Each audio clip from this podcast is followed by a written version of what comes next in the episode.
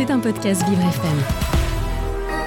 Moi, Hugo Vitoz, animateur de Vivre c'est épatant sur Vivre FM, j'ai désigné un aventurier de la rédaction, notre journaliste Jason Jobert, carte de presse numéro 13 54 73, pour tester toutes les activités franciliennes les plus drôles, les plus étranges, les plus fantastiques. Jeux, aventures, spectacles, gastronomie, sport, sorties atypiques, bien-être, tout ce qui fait du bien au corps et à l'esprit.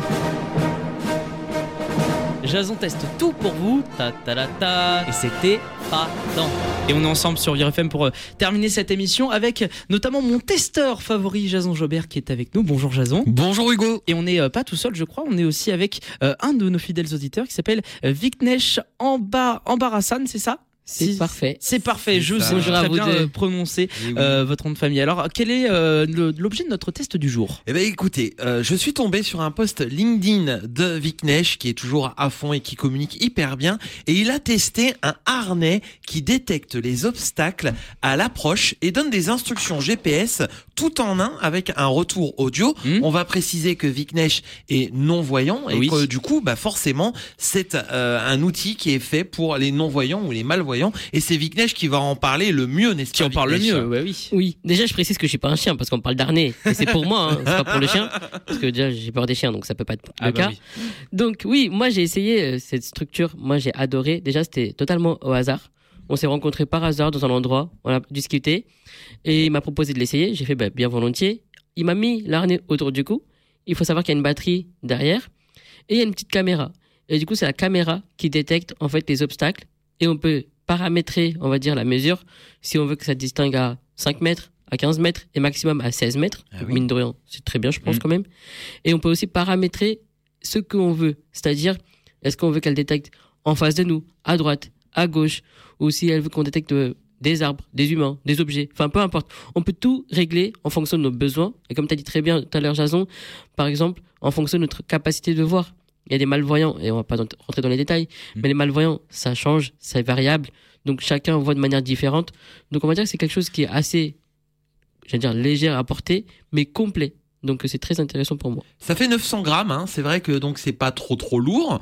On sent quand même hein, pratiquement euh, un kilo. C'est porté sur les épaules. Il y a une petite batterie euh, derrière la nuque et il y a des écouteurs. C'est ça, Viknesh C'est ça, un casque osseux. Du coup, ça nous permet d'écouter le bruit et enfin la- les informations transmises, on va dire, par l'arnais, et du coup d'entendre tout ce qui se passe à côté. Parce qu'il faut savoir que quand on est non voyant ou malvoyant, je pense que vous le savez tous, on fait énormément attention à ce qui se passe à côté, au bruit des voitures par Oui. exemple, au bruit des travaux, les gens qui parlent, au même des talons. Enfin, c'est pas la période, mais voilà. Donc il y a tout ça qu'on prend en compte. Du coup, c'est tout est complémentaire. Le bruit extérieur, le bruit du casque.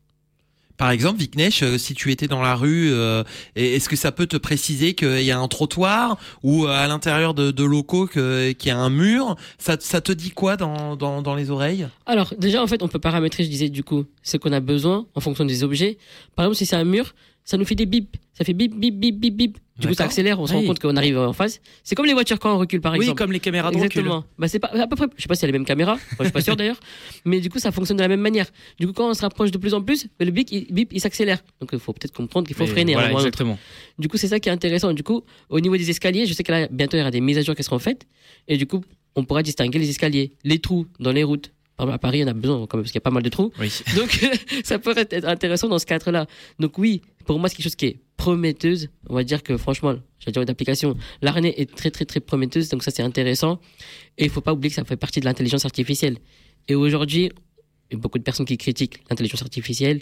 Mais pour nous qui sommes déficients visuels, ça peut être une aide Mm. considérable et la preuve.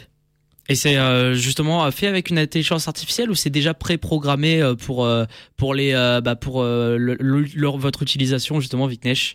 Alors, bien sûr qu'il y a la caméra qui distingue ce qu'elle voit, et du coup, il y a l'intelligence artificielle qui rentre en compte aussi. Parce qu'aujourd'hui, on peut Eh rien oui. faire, on va dire, avec l'intelligence, sans l'intelligence artificielle. Ça aide de manière considérable et ça peut changer notre vie. Nous qui sommes en situation de handicap, et là, visuel, du coup, pour moi, ça peut changer notre vie. Parce que là, on a presque même plus besoin de canne blanche. Bientôt, ce sera aussi avec des GPS. Du coup, ce sera tout intégré. D'un point A, d'un point B, on pourra circuler juste avec l'arnais et rien Ah d'autre. bah oui, là ce sera euh, plus facile. parfait. On sera libéré. Euh, oui, j'allais dire quelque chose d'autre, mais oui, on sera libéré et c'est déjà très bien et ça, ça permet d'être autonome. C'est ça qui est bien. Et c'est aussi un système qui reste perfectible. C'est déjà super, je trouve. Mais du coup, on va travailler et je vais travailler pour l'amélioration. Et ce qui est bien, c'est qu'ils prennent en compte nos demandes, nos informations, on va dire ce qu'on ressent, nous. Tout est pris en compte pour améliorer. Et ça, c'est bien. Exactement. Génial. Et ben on a testé donc du coup ce harnais qui s'appelle le bipède et Vicnesh en situation euh, de malvoyance et de non-voyance l'a testé pour nous et c'était épatant. Et c'est fortement épatant. Merci beaucoup Jason, merci Vicnesh d'avoir été avec nous. C'était un podcast Vivre FM. Si vous avez apprécié ce programme, n'hésitez pas à vous abonner.